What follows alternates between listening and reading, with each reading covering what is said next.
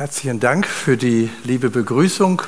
Ja, wir fühlen uns hier wirklich immer noch zu Hause. Es ist jetzt knapp 30 Jahre her, dass wir herkamen. 1993 im Frühjahr kam ich von Ebersbach damals ähm, hierher und äh, hat sich so wahnsinnig viel hier zum Guten gewandelt. Das ist richtig schön zu sehen, auch wenn man den Raum hier sieht. Ihr habt jetzt in der Zeit zweimal umgebaut und äh, wir fühlen uns immer sehr wohl.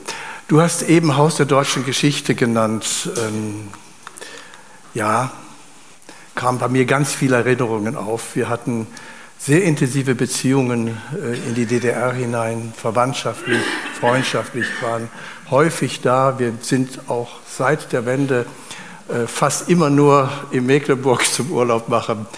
Ähm, es gibt ein Erlebnis, ähm, kam mir eben spontan in den Sinn. Äh, das äh, sehr einprägsam war. Wir hatten ja hier sehr viele Atomwaffen in Deutschland. Ähm, beim Siegerland-Flughafen lagen ja Raketen. Und in Mecklenburg gibt es einen Ort, wo die russischen Atomraketen unterirdisch lagern. Und einmal im Jahr wird der für Besucher geöffnet. Und wir waren dort in der Nähe, bekamen das mit und sind dann in den Bunker hinabgestiegen, du nicht ganz so weit, weil zuletzt musste man klettern. Das war ein hermetisch abgeschlossenes unterirdisches System mit eigener Wasserversorgung, eigener Luftfiltern und allem drum und dran. So dicken Toren, Doppeltoren vorne, ähm, die sich dann öffnen konnten. Und da unten war man dann in einem Raum etwa so groß wie dieser Saal. Da lagen 36 Atomsprengköpfe vorher jahrelang, die für uns hier im Westen bestimmt waren. Hannover, Köln und so weiter. Und es ist für mich damals so bewusst geworden, wovor wir bewahrt worden sind. Wenn man sieht, da lagen diese Atomsprengköpfe, wo du jetzt stehst, da waren noch die Ketten, wo sie ähm, angebunden waren, falls es Erschütterungen in der Nähe gibt. Da waren die Kühlleitungen noch, die müssen ja immer gekühlt werden, diese Köpfe. Und, und, und, und, und. Wenn man das mal sieht und da steht, dann wird einem bewusst, auch im Blick auf deutsche Geschichte, wovor wir auch bewahrt worden sind. Gott sei Dank. Heute geht es um ein ganz zentrales Thema äh, unseres Glaubens. Ähm, seid barmherzig, wo euer Vater barmherzig ist. Lukas 6, 36. Ähm, ein paar Zusammenhänge dazu. Wir haben bei Matthäus die Bergpredigt äh, Matthäus gruppiert ja das, was Jesus gesagt und getan hat, immer in solche ähm, Blöcke. Wir haben Kapitel 5 bis 7 die Bergpredigt, wir haben Kapitel 13 sieben Gleichnisse, wir haben ähm, die Aussendungsrede. Das heißt, das, was Jesus gesagt hat, äh, gruppiert Matthäus in solche Blöcke. Lukas hat dieselben äh, Texte, aber mehr verteilt über das ganze Evangelium. Ähm, und Eins davon, äh, ein kleiner Teil davon, ist die sogenannte Feldrede, entspricht so ein bisschen der Bergpredigt. Das heißt, viele Texte, die wir bei Matthäus zusammenfinden, finden wir bei Lukas über das Evangelium verteilt in der Feldrede. Und da ist auch unser Text hergenommen. Der hat mich ähm, einfach ähm, nochmal neugierig gemacht ähm, weil hier eine andere Denkweise uns gesagt wird. Im Altertum galt, Altertum ist heute immer noch, das Justalionis, das Recht des Ausgleichs, so nennt man das unter Juristen. Ähm, das heißt, wie du mir, so ich dir. Das heißt, auf jede Tat muss eine Strafe folgen. Negatives wird mit Negativen beantwortet. Ja, wie du mir, so ich dir. Das ist immer so. Das ist unter, äh, also Rache auch so ein bisschen. Selbst unter Ehepaaren so. Ähm, dass man sich gegenseitig manchmal, wenn die Beziehung zerrüttet ist, nichts schenkt. Wie du mir, so ich dir. Jetzt geht das hier nicht. Ja. Ähm, uns ist im äh, Hinterkopf das Wort aus dem Alten Testament Auge um Auge, Zahn um Zahn. Und in unserem Kulturkreis wird das als grausam empfunden wird das eben auch in diesem Sinne empfunden. Also da ähm, gibt man mit derselben Münze, zahlt man zurück, mit der man etwas bekommen hat. Ähm, Dahinter steckt aber etwas anderes. Der Originaltext, den habt ihr an der Leinwand, ähm, entsteht ein dauernder Schaden, so sollst du geben, Leben um Leben, Auge um Auge, Zahn um Zahn, Hand um Hand, Fuß um Fuß, Brandmal um Brandmal, Wunde um Wunde. Das klingt erstmal danach, mit gleicher Münze heimzahlen. Aber, das muss man wissen, was vorher war. Diese diese Bestimmung, Auge um Auge, Zahn um Zahn, war eine gnädige Beschränkung der Strafe. Das wollte heißen, auch dieser ganze Text hier in Exodus 21 heißt, die, oh, hier ist das Batteriefach aufgegangen, vielleicht lag es daran. Die Strafe darf nicht schlimmer sein als die Tat, die dazu geführt hat. Dahinter steckt dieser Angeberspruch von Lamech, ja, ähm, Genesis 4, ein Mann erschlug ich für meine Wunde und ein Jüngling für meine Beule. Kein soll siebenmal gerecht werden, aber Lamech 77 mal siebenmal. Ja, das heißt, diese Angebersprüche, also wer mir was tut, der werde ich heimzahlen, hundertfach und so. Das galt bis dahin. Faustrecht in vielen Völkern. Und hier wird im ähm, zweiten Buch Mose beschränkt. Die Strafe darf nicht schlimmer sein als die Tat. Das ist der Grund, was für uns erstmal so schlimm klingt. Aber es ist alles in dieser alten Denkweise, da ist was Böses passiert und das wird mit Bösem beantwortet. Jetzt inzwischen überlegen, was ist eigentlich Strafe? Was ist eigentlich Strafe? Wer einen Struwwelpeter noch kennt, da folgt die Strafe immer auf den Fuß. Ne? Äh, haben wir unseren Kindern nicht mehr gelesen. Wir haben ihn doch als Kinder gelesen. Wer hat ihn doch gelesen als Kind, den Struwwelpeter? Ja, das seht ihr doch. ähm, von dem Kinderarzt Hoffmann damals geschrieben für seine eigenen Kinder ursprünglich. Aber was ist Strafe? Ja? Ist das Rache? Warum bestraft man überhaupt? Warum bestraft man Kinder? Warum werden Schüler mit der Strafarbeit belegt oder, oder sonst was? Warum gibt es Gerichte um, man kann die Tat ja nicht rückgängig machen. Was soll Strafe nutzen? Hoppla. man kann sich ja nicht anlehnen. Schade. Der glatte Fußboden. Ja, warum soll man, warum soll man überhaupt bestrafen? Was, wem nützt Strafe etwas? Unter Juristen sehr umstritten. Was ist Strafe? Ist das ein Denkzettel? Rache? Wie du mir, so ich dir? Was machen wir eigentlich, wenn wir bestrafen? Ja, ist das Chance zur Resozialisierung? In Haiger in der Gemeinde lebt ja der Karl-Heinz Metz und der war ja viele Jahre äh, Leiter ähm, in Gießen im Gefängnis, äh, Butzbach und er hat mich manchmal mitgenommen ins Gefängnis als Besucher und äh, ich weiß doch unvergesslich, da stehen wir in einer leeren Zelle, wir sind überall rumgegangen, ich kam mit dem Gefängnisdirektor natürlich auch in Bereiche rein, wo normale Besucher nicht reinkommen, war schon sehr interessant. Und dann stehen wir in einer Zelle und da sagt er zu mir, Wolfgang, wenn ich hier jemanden in diesem kleinen Raum zwei Jahre habe, den kann ich nicht mehr resozialisieren. Der ist kaputt. Und er war sehr ein großer Kämpfer für den offenen Vollzug, dass man Menschen so früh wie möglich, wenn es denn irgendwie vertretbar ist, wieder an das normale Leben gewöhnt. Er sagt, wer zwei Jahre in diesem kleinen Raum hinvegetiert, den kann ich nicht mehr in die Gesellschaft integrieren. Und gerade als Christ hat er versucht, Menschen eine Chance zu geben. Was ist Strafe? Ja, das Strafrecht ist voller Willkür. Das sieht man im europäischen Verkehrsrecht. Also wenn man hier falsch parkt, kriegt man meinetwegen 20 Euro. Macht man das in Italien, darf man vielleicht 100 Euro bezahlen. Das ist völlig willkürlich. Was wird damit geändert, wenn ich Geld bezahle, wenn ich falsch geparkt habe? Ich habe doch keinen Schaden angerichtet. Und deshalb ist das auch oft nicht einleuchtend. Ich habe mal fünf Minuten irgendwo gestanden und sollte 20 Euro bezahlen. Das war auf einem Lidl-Parkplatz. Ich denke, Lidl-Parkplätze sind normalerweise frei. Aber da, in dem Ort, war der Parkplatz neben dem Lidl eben von der Stadt bewirtschaftet. Und ich hatte meine Parkscheibe vergessen und sollte 20 Euro bezahlen, da nichts zu machen.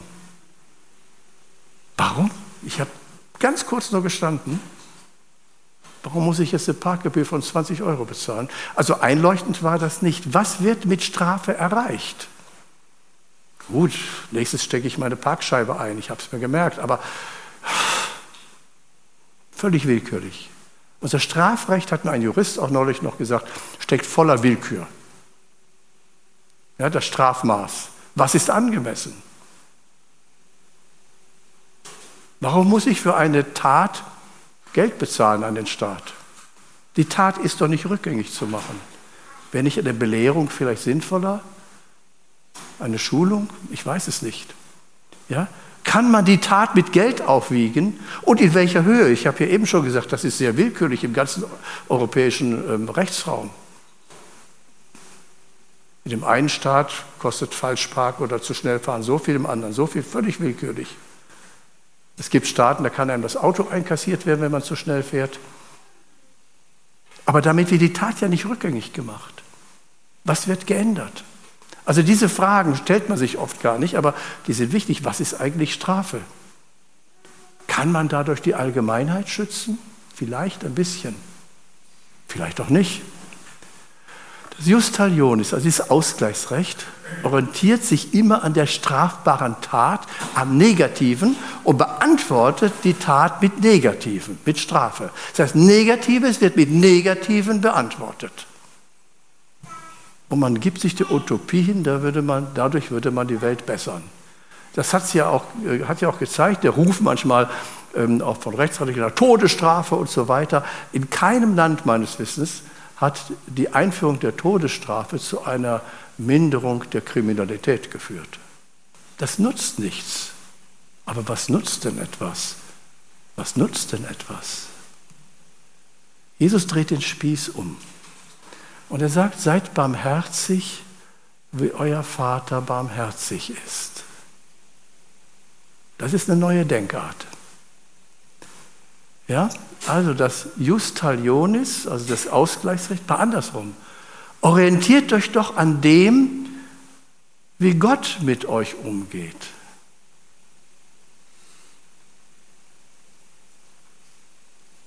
Orientiert euch doch an Gott. Ja, also statt wie du mir, so ich dir, das gilt nicht, sondern wie Gott mir, so ich dir. Weitergabe von Vergebung, das ist eigentlich Kern der christlichen Botschaft. Ja, äh, genau das sagt Jesus ja in dem Gleichnis vom Scheiksknecht, wo einer eine Riesensumme, unvorstellbar groß, wenn man das ausrechnet, das ist mehr als das ganze Steueraufkommen von Palästina. Also es ist bewusst übertrieben groß, kriegt er erlassen. Und geht einem Freund an die Gurgel, der ihm eine kleine Summe schuldet. Krasser kann man es nicht mehr sagen. Ja, das ist typisch orientalisch. Wenn wir äh, Europäer etwas klar machen, sagen wir erstens, zweitens, drittens. Wenn die Orientalen etwas klar machen wollen, dann erzählen sie eine Geschichte, ein Gleichnis. Ja, so macht Jesus das auch. Das kann man sich behalten. Der Schalksknecht. Wie Gott mir, so ich dir, heißt das.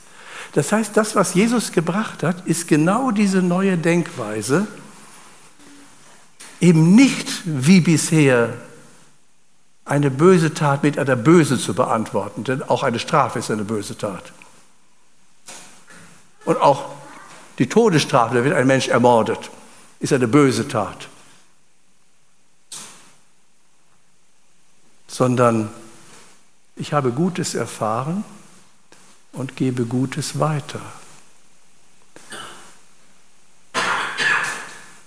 Barmherzigkeit. Das griechische Wort meint so viel wie, da dreht sich einem der Magen um. Das Plantinizo, ja. Ähm, das heißt, es geht mir, wir sagen ja auch, es schlägt sich etwas auf den Magen. Und die Not des anderen dreht mir den Magen um. Barmherzigkeit ist ein Schlüssel im Miteinander. Ich habe ein paar schöne Sätze gefunden. Erfolg ohne Barmherzigkeit macht hochmütig. Da ist das dran. Erfolg ohne Barmherzigkeit macht hochmütig. Aber heftiger noch sind wir getroffen als fromme Leute. Glaube ohne Barmherzigkeit macht fanatisch. Das sehen wir überall. Ja, wenn gekämpft wird für den rechten Glauben, denkt an die Glaubenskämpfe. Der 30-jährige Krieg hat so angefangen. Glaube ohne Barmherzigkeit macht fanatisch.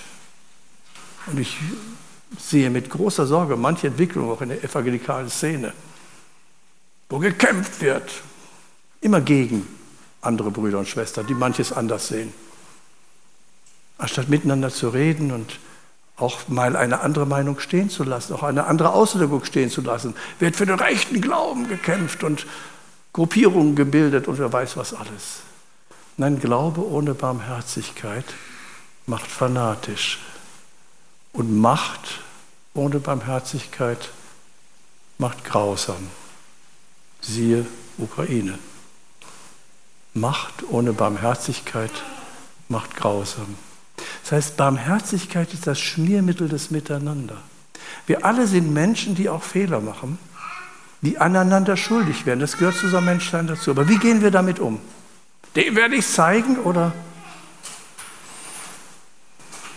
ich vergebe dir, weil Gott mir vergeben hat.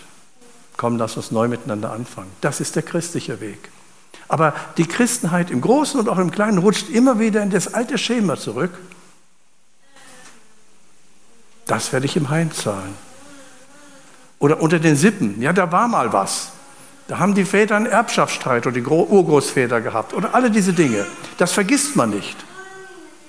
Und bei nächster Gelegenheit verhält man sich dann auch so zumindest reserviert oder gibt das zurück.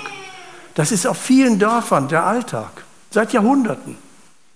Man weiß, mit welcher Sippe man es gut kann und mit welcher nicht, weil da vielleicht mal was war. Das ist unchristlich, zutiefst unchristlich. Auch wenn es von Gemeindegliedern gemacht wird. Das heißt, die Frage ist, prägt die Vergangenheit, die Erfahrung, die man miteinander gehabt hat, unser Handeln? Dann sind wir auf dem Holzweg. Dann wäre Jesus umsonst gestorben. Wenn wir nur uns gegenseitig danach beurteilen, welche Erfahrungen wir miteinander gemacht haben, also welche negativen. Oder die Zukunft, die mögliche Zukunft, das Vorbild Gottes. Ich habe mir angewöhnt, äh, auch bei Mitarbeitern, auch bei Mitarbeitern, die Probleme machen, gibt es ja auch, zu fragen und in die Richtung zu beten, auch in meiner Gemeindeleitung, was könnte Gott aus dieser Person machen? Ich habe das oft genug erlebt. Man beurteilt manche junge Mitarbeiter nach dem, was sie gemacht haben, wo sie Fehltritte gemacht haben, ähm, was schiefgelaufen ist, was nicht gut ist und was einem nicht gefällt an dem Mitarbeiter. Was sagt man ihm dann oft auch, manchmal auch nicht. Aber warum beurteilen wir uns nicht gegenseitig nach dem, was Gott aus ihm machen könnte. Dass wir überlegen, was hat er oder sie für gute Gaben? Wie können wir ihn fördern? Also mit der Fantasie einen Menschen zu begegnen, was könnte Gott aus ihm noch machen? Und nicht, was ist unsere Erfahrung, was, was hat er gemacht und warum müssen wir ihn hier und so weiter. Nein, jemandem eine Chance geben. Was könnte Gott aus ihm machen? Ist eine ganz bestimmte Person vor Augen. Sehr problematischer junger Mann damals. War in einem Kinderheim aufgewachsen, ziemlich heimgeschädigt. Die meisten gaben nicht viel auf ihn. Naja, ist halt so. Ich weiß doch, dass ich einmal um das Dorf damals, ich weiß nicht, wie oft mit ihm gewandert bin, rundgelaufen. Er war Anstreicher und dann zeigte er plötzlich guck mal, das Haus haben wir gemacht, das haben wir angestellt, da haben wir die und die Probleme, hier haben wir das Gerüst da und da. Und ich merkte, er hat auch Bereiche, wo er aufblüht. Und dann haben wir versucht, auch von der Gemeinde her, ihn da zu fördern, wo er aufblüht. Der Mann ist so gesund geworden, kürzlich in Ruhestand gegangen, war dann später Hausmeister einer großen Schule mit großem Erfolg, Familie, vier Kinder. Und man freut sich so richtig mit, wenn man sieht, was ist aus dem Jungen geworden, auf den manche Leute nichts mehr gaben. Naja, der ist heimgeschädigt. Der ist aufgeblüht. Was kann Gott aus einem Menschen machen? Was kann Gott aus den Menschen machen, die mir Probleme machen? Also die Frage ist, die Jesus uns hier stellt, seid barmherzig, wie euer Vater barmherzig ist. Prägt unser Verhalten untereinander nur die Vergangenheit und unsere oft negativen Erfahrungen miteinander? Oder lassen wir uns prägen von der Fantasie Gottes? Was könnte Gott aus ihm machen? Und dann beten wir in die Richtung und dann arbeiten wir in die Richtung und helfen der Person. Das ist christlich. Es gibt ein Lied, ich hatte, ähm, wenn ihr es haben möchtet, könnt ihr es haben. Gerhard Brensing, der das gemacht hat, war Chorleiter bei mir in Gummersbach, ist leider sehr früh verstorben, war in seinem Normalberuf Professor an der Uni und hat, war ein begnadeter Musiker und er hat uns einmal zum Jahreswechsel dieses Lied geschenkt. Gott liebt mich und sieht mich vom Ziel her. Er ist geduldig und redet mit mir. Ich will mich freuen, auch wenn ich schwach bin. Ich darf beten und ausruhen in Gott. Finde ich einen ganz großartigen Text mit einer sehr schönen Melodie, die er auch gemacht hat. Gott liebt mich und sieht mich vom Ziel her. Er ist geduldig und redet mit mir. Ich will mich freuen, auch wenn ich schwach bin. Ich darf beten und ausruhen in Gott. Das ist genau diese Sicht. Gott sieht mich vom Ziel her. Was will er mit mir machen?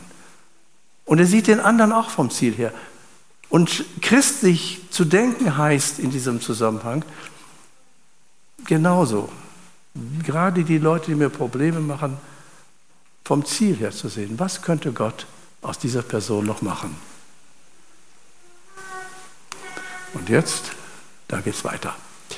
Also prägt die Vergangenheit und die Erfahrung untereinander unser Handeln oder prägt uns die mögliche Zukunft. Es gibt einen Text, Exodus 33, Gott sprach, ich will vor deinem Angesicht alle meine Güte vorübergehen lassen, sagt Gott zu Mose. Das ist nach dem goldenen Kalb, ja, als Gott Mose sehen möchte. Und will ausrufen den Namen des Herrn vor dir. Wem ich gnädig bin, dem bin ich gnädig. Und wessen mich erbarme, dessen erbarme ich mich. Das heißt, ich stehe zu meinem Wort. Ich rechne alte Schuld nicht an. Das heißt doch Vergebung. Wir rechnen das oft an, oft über Generationen. Ja? So ist Gott. Und so wollen wir auch untereinander sein. Wo das passiert, gibt es manchmal eine richtige Welle auch der Vergebung in Gemeinden. Übrigens, ähm, Lukas 6, 36, ja, seid barmherzig, wie mein Vater im Himmel barmherzig ist, das ist keine Kannbestimmung. Also ihr könnt das so machen, wenn ihr Lust habt, sondern ein Befehl, seid barmherzig, wie euer Vater barmherzig ist. Das stellt uns gar nicht mal frei, ob wir das wollen oder nicht. Sagt er, so ist das. Euer Vater im Himmel ist euch barmherzig. Seid auch so miteinander. Geht so miteinander um. Aber wer macht den Anfang? Man wartet dann immer auf den anderen. Du hast es selbst in der Hand. Jeder von uns. Jeder von uns. Denn die Fortsetzung unseres Textes, Lukas 6, 37 bis 38, die heißt, und richtet nicht, so werdet doch ihr nicht gerichtet. Verdammt nicht, so werdet doch ihr nicht verdammt. Vergebt, so wird euch vergeben. Wir haben den Schlüssel in der Hand, sagt Jesus. Fangt doch einfach an. Gebt, so wird euch gegeben. Ein volles, gedrücktes, gerütteltes und überfließendes Maß wird man euch in den Schoß legen. Denn eben mit dem Maß, mit dem ihr messt, wird man euch messen. Wir haben den Schlüssel in der Hand. Drehen dann um. Amen. Wir stehen auf und beten.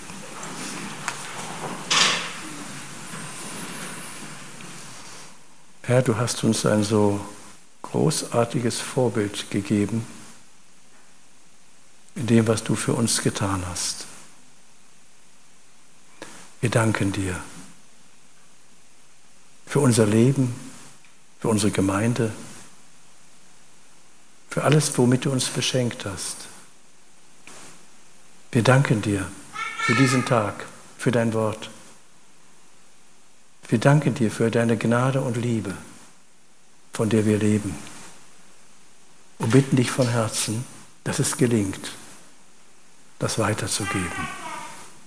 In deinem Namen. Amen. Amen. Wir nehmen Platz.